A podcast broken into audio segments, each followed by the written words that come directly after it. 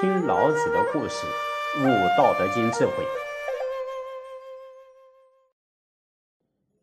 禅宗六祖慧能大师在《六祖法宝坛经》里面讲：“不悟，即佛是众生；一念悟时，众生是佛。故知万法尽在自心，何不从自心中顿见真如本性？”哎，开发自有的真我佛性呐！其次是家庭佛化、社会佛化、国家佛化、世界联邦化。世界要清净，必须每个人的本性清净啊！就好比《大学》里面所讲的：“物格而后知至，知至而后意诚，意诚而后心正，心正而后身修，身修而后家齐，家齐而后国治，国治而后天下平。”可见呐，要天下太平，其根本在于格物。那么格物呢？正如在《大学》里面所讲的，知其所亲爱而辟焉，知其所见恶而辟焉，知其所哀矜而辟焉，知其所傲惰而辟焉，也就是要革除心物，让心性回归清净的本体。哎，禅宗法语说啊，以指指月，指并非月，也就是用手指头指月亮，手指头并非是月亮啊，要找到月亮的真相。必须顺着手指指向月亮的方向寻找去才可以。平时我们所看到这水中月、镜中花，都不是月或花的真相，那只是真相的投影而已。万物呢，啊，也同样的是道所幻化的，诸多的名相都是在称呼万物，但是名相并不是道的本体。老子的要旨。是要唤醒大家融入道的本源，而不是只停留在道的名相上。他告诉孔子的话，一直都是以此为中心目标的。哎，孔子在周游列国，到了宋国的时候，拜见老子，哎，这一次受到了老子的肯定，怀着喜悦的心情，继续请教老子说：有人心修道，却和事实相违背，不可以的说成可以，不是的说成是。善于辩论的人说：“尖是尖，白是白，就好像高悬在天空那样醒目。”这样的人可以称之为圣人吗？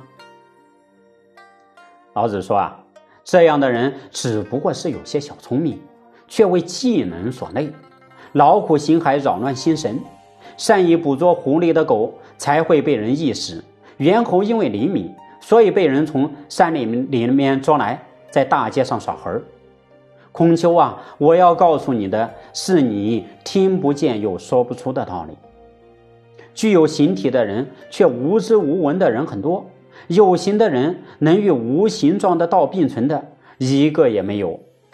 人的动静、死生、兴衰，都不是自己可以安排的。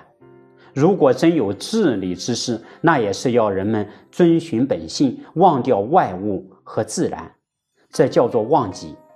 唯有忘掉自己，才能和大自然融合为一。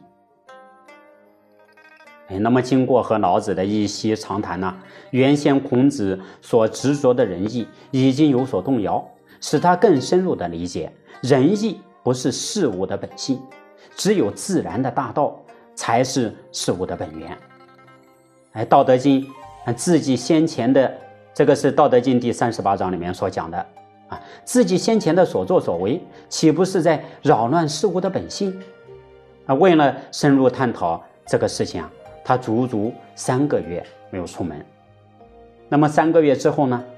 哎，孔子顿觉全身非常舒畅。原来呀，束缚真我的仁义礼智信，此时都变成了滋润心灵的金丹妙药。唯有真正入道，才有如此巨大的力量。怪不得道不可以言说啊，道在于实际的体悟和体验。一旦体悟到了道德存在，一切都豁然开朗了。世间之人最悲惨的事情，就是不能够当自己的主人，啊，却是成为万物的奴役，甚至被自己的情绪所操控，让自己无法自由自在，使自己在茫茫中过日子，无法觉悟。而继续在轮回之中万劫不复，哎，所以啊，啊，老子在《道德经》第三十三章说：“知人者智，自知者明。胜人者有力，自胜者强，知足者富，强行者有志，不失其所者久，死而不亡者寿。哎，这呢，就是教导我们长生久世之道，免于流浪生死的要妙啊。